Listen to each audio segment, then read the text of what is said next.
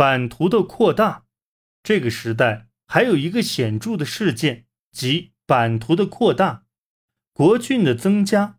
在东北地区要扩大版图，首先得制服虾夷。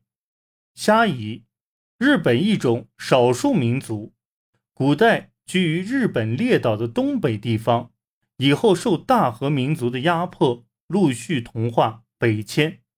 据说到了镰仓时代。已完全同化，成为日本民族的一部分，又称虾夷是阿伊努人的祖先，因此不断通过征讨的方式使虾夷人与内地人同化或逃往内地，同时推行的边境政策也通过征讨向前推进的。合同元年，根据越后国的申请，首次建立出羽郡。五年之后，以出羽郡为中心，加上陆奥国的最上至次二郡，建立了出羽国，与陆奥同时作为平分东北地区的行政区。出羽国就开始出现在历史上了。这也可以说是在前代阿贝比罗夫大致确定的开拓日本海岸这个古洛上。添上了开发内地的血肉。与此同时，太平洋岸的陆奥国的区域也扩大了。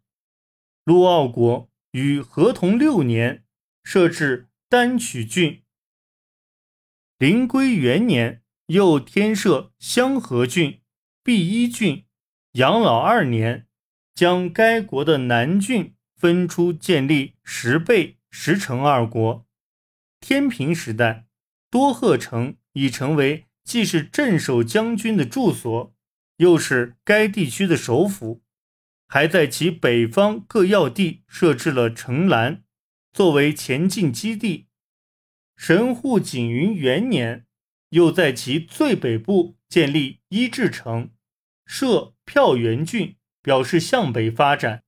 在陆奥、出羽两国间，还开辟了联络路线。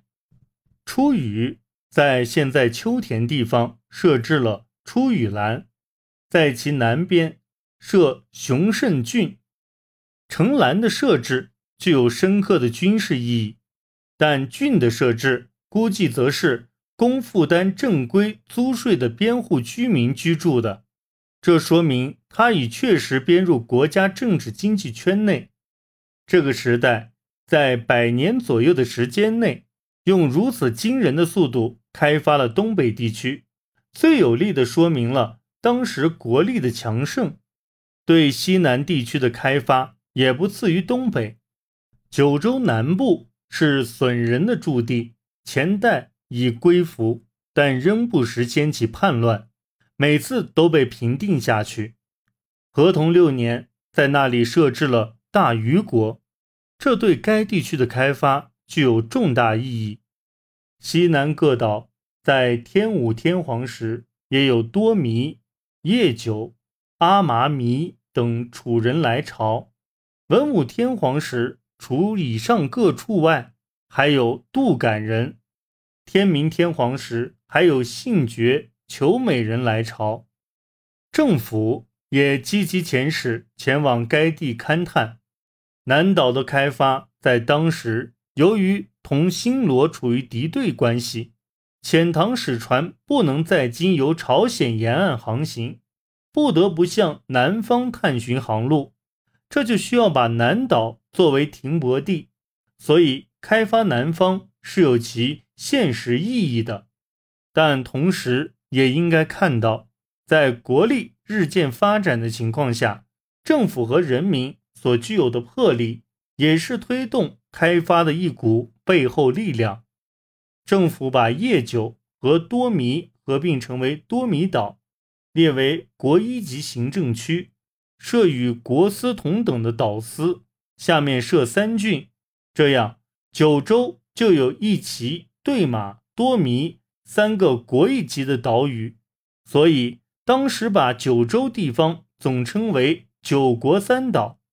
除边境之外。内地也随着荒地的开垦、人口的增加，增设了国郡，丹后、美作、和泉、能登、安房等地方，都是在这个时代建立起来的国。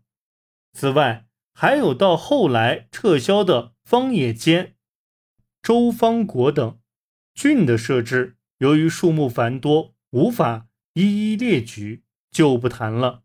全国的国的数目虽时有增减，但在元正天皇末年时，共有六十九国三岛；到孝廉天皇末年，则为六十五国三岛。